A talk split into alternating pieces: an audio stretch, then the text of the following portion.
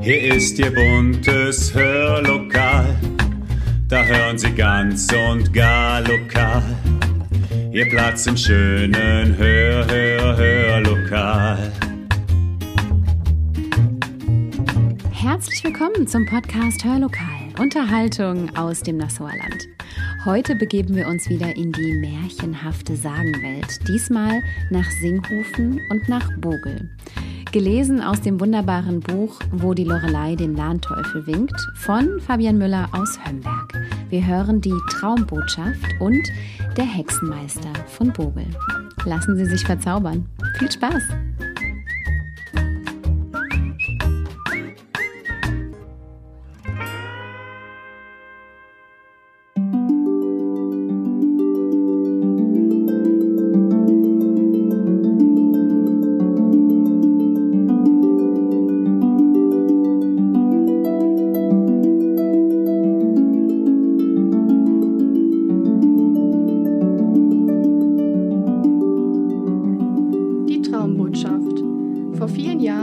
Besitzer des Bubenborner Hofs bei Singhofen in arge Not geraten, denn Misswuchs hatte die Ernte verhindert und Seuchen hatten seinen Viehbestand fast vernichtet. Er wusste nicht mehr aus noch ein. Nur ein größerer Geldbetrag hätte ihn aus seiner Not retten können.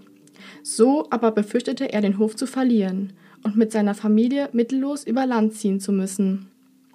Da hatte er eines Nachts einen sonderbaren Traum. Er stand vor einer dunklen Wand und vernahm eine Stimme, die laut rief Geh zur Sachsenhäuser Brück, denn da findest du dein Glück. Der Bauer wunderte sich beim Aufwachen sehr über diesen Traum, maß ihm jedoch keine weitere Bedeutung zu und begab sich missmutig in den Stall, um die beiden letzten ihm verbliebenen Kühe zu versorgen. Zu seinem Erstaunen träumte er aber auch in der folgenden Nacht den gleichen Traum, und als dieser sich auch in der nächsten wiederholte, fasste er sich ein Herz und erzählte seiner Frau davon. Was kann es schon schaden, wenn du es versuchst? sprach diese, denn sie wusste sehr wohl um die glückbringende Kraft der Träume. Der Bauer machte sich also auf den Weg nach Frankfurt. Nach langer Wanderung kam er dort an und eilte schnurstracks zur Sachsenhäuser Brücke. Wagen rumpelten über sie hinweg. Menschen bewegten sich darauf von einem Ufer des Mains zum anderen. Doch nirgends entdeckte der Bauer etwas, das ihm die Verheißung seines Traumes zu erfüllen schien. So lief er einige Zeit ziellos von einem Ende der Brücke zum anderen und im Zickzack von einer Geländerseite zur gegenüberliegenden, bis sein seltsames Verhalten einem stämmigen Frankfurter auffiel, der sich ihm näherte und ihn ansprach. Ei, Freund, sagte der Mann, ihr seht mir aus, als sucht ihr, suchet ihr etwas und könnt es nicht finden. Da er ein freundliches Lächeln im Gesicht hatte, vertraute ihm der Bubenborner und erzählte ihm von seinem seltsamen Traum. Dann lachte der Fremde hell auf und meinte, Ach, Träume. Träume sind Schäume, mein Freund. Vertrau nicht auf sie. Und er neigte seinen Kopf dicht an des Bauern Ohr und raunte ihm zu. Ich selbst hatte einst einen wunderlichen Traum. Darin war ich auf einem Bauernhof, der Bubenborner Hof hieß. Dort grub ich unter einem Holunderbusch im Hof hinter der Scheune einen wertvollen Schatz aus. Aber sagt mir, Freund, Woher soll ich im Wachen wissen, wo dieser Bubenborner Hof liegt?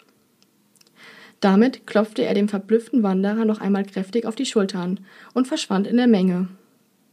Unser Bauer jedoch eilte mit fliegenden Schritten nach Hause, wo er tief in der Nacht vollkommen erschöpft ankam und sofort in einen ohnmachtsähnlichen Schlaf fiel, ohne seiner Frau noch vom Ergebnis seines Ausflugs berichten zu können. Doch gleich am nächsten Morgen begann er unter dem Hollerbusch hinter der Scheu Scheu Scheuer zu graben. Und bald fand er, in einen Sack gewickelt, einen großen Goldklumpen, der ihn von seinen Sorgen ein für allemal befreite.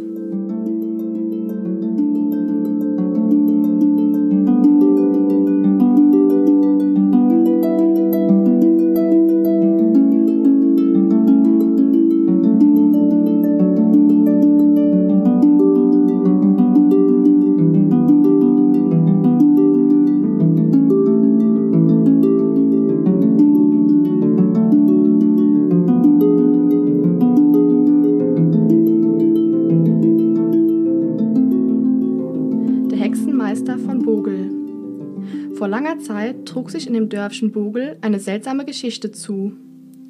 Damals war es noch üblich, dass die Bauern eines Dorfes einen Kuhhirten beschäftigten, der ihre Kühe morgens auf die Weide und abends zum Melken auf die Höfe zurücktrieb. Den Tag über blieb der Hirte bei den Rindern auf der Weide und gab Obacht auf das Vieh, half den Kühen beim Kalben und achtete auf den rechtzeitigen Wechsel der Weidegründe. Eines Abends stellte ein Bogler, eine Bogeler Bäuerin fest, dass ihre Rote, als sie sie molk, kaum Milch gab. Das erstaunte die Frau, denn gerade die Rote war eine der ergiebigsten Milchkühe. Sie trug den halbleeren Eimer über den Hof, um ihn ihrem Mann zu zeigen. Da hörte sie ihre Nachbarin rufen Weiß Gott, was mit der Lies heute los ist, die gibt ja kaum Milch. Und sehr bald sprach sich herum, dass auch beim dritten Bauernhof der Milchertrag gemindert war. Die Nachbarn waren ratlos, was den Grund dafür betraf, und so erwarteten sie am nächsten Abend mit Spannung ihre Kühe im Stall. Und sie schüttelten verwundert die Köpfe, als diese wieder mit halbleeren Eutern von der Weide kamen.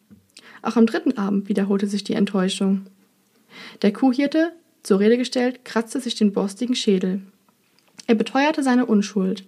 Keinen Spritzer Milch habe er auf der Weide gemolken und immer fein Acht gegeben auf das Vieh. Und er folgerte zu guter Letzt, da ist Hexerei im Spiel. Die abergläubischen Bauern rissen die Augen auf und bekreuzigten sich schnell. Aber der Großbauer trat mit geballter Faust auf den Hirten zu und fuhr ihn an. Du bist der Kuhhirt, Anton, und du bist verantwortlich für die Milch. Sieh zu, dass du den Zauber lösest, sonst jagen wir dich aus dem Dorf. Am nächsten Morgen und zog Anton wie immer von Hof zu Hof, sammelte die Rinder und zog mit ihnen zur Weide. Alles schien wie sonst, und Lena, die Tochter des Großbauern, blickte ihn wehmütig hinterher. Denn sie hatte sich in seine braunen Augen verguckt und fürchtete, dass er bald Arbeit in einem anderen Dorf suchen müsse und sie ihn nie mehr wiedersehen würde. Was sie jedoch nicht wusste, war, dass der Kuhhirte heute ein doppeltes Leberwurstbrot in seinem Säckel mit sich führte und außerdem noch eine Kanne Bier, denn er hatte sich über Nacht eine Vorstellung von dem Zauber gemacht, der die Kühe befallen haben mochte. Anton hatte nämlich die Gewohnheit, zur Mittagszeit ins Dorf zurückzukehren, um sein Essen zu holen. In dieser Zeit blieben die Rinder in der Obhut seines treuen Hundes. Heute aber wollte der Hirte keine Hütepause einlegen, sondern auf Hexenjagd gehen. Am Mittag also, als die Sonne hoch am Himmel stand, versteckte Anton sich in einem dichten Gebüsch am Rand der Weide. Dort, im kühlen Schatten, verzehrte er seine Mahlzeit und trank sein Bier, lagerte sich aber so, dass er die Weide stets gut überblicken konnte. Die Luft flimmerte in der Sommerhitze. Fliegen summten. Ab und zu mute eine Kuh. Anton wurde recht schläfrig von dem guten Bier und beinahe wäre tatsächlich eingenickt, als er von einem ungewohnten Geräusch aufgeschreckt wurde. Am Waldrand gegenüber knackte es im Unterholz. Zweige bewegten sich, und aus dem Schatten der Tannen sprang ein unbekanntes Kalb auf die Weide. Der Hütehund schien es zu kennen, denn er gab keinen Laut von sich. Das Kalb lief, ohne sich umzuschauen, geradewegs auf das, auf das, auf das Großbauernrote zu und begann, deren Euter leer zu trinken. Na warte, dir werde ich's zeigen, murmelte der Kuhhirte und zog sein Messer. Da es sich aber doch um eine Häcksel handeln konnte, welche die Gestalt eines Kalbes angenommen hatte, ritzte er sicherheitshalber drei Kreuze in den Schaft. Gleich darauf hüpfte das Kalb sorglos an dem Gebüsch des Hirten vorbei, um sich an dem Euter der Lies zu sättigen. Da warf Anton das Messer, traf das Kalb und staunte nicht schlecht, als dieses plötzlich unverkennbar menschliche Schreie ausstieß und sich auf die Hinterbeine aufrichtete. Das Fell des Kalbes fiel herab, und ein nackter Mann kam darunter zum Vorschein. Der brüllte vor Schmerz, weil ihm Antons Messer zwischen den Rippen steckte. Beherzt lief der Hirte hinzu und erkannte einen Bogler Bauern, der schon lange Zeit als Hexenmeister verschrien war. Am Abend brachte Anton den Hexenmeister gefesselt und geknebelt ins Dorf, und seither gaben die Kühe wieder genügend Milch. Der Anton aber wurde ein richtiger Held, und nicht nur die hübsche Lena machte ihm fortan schöne Augen.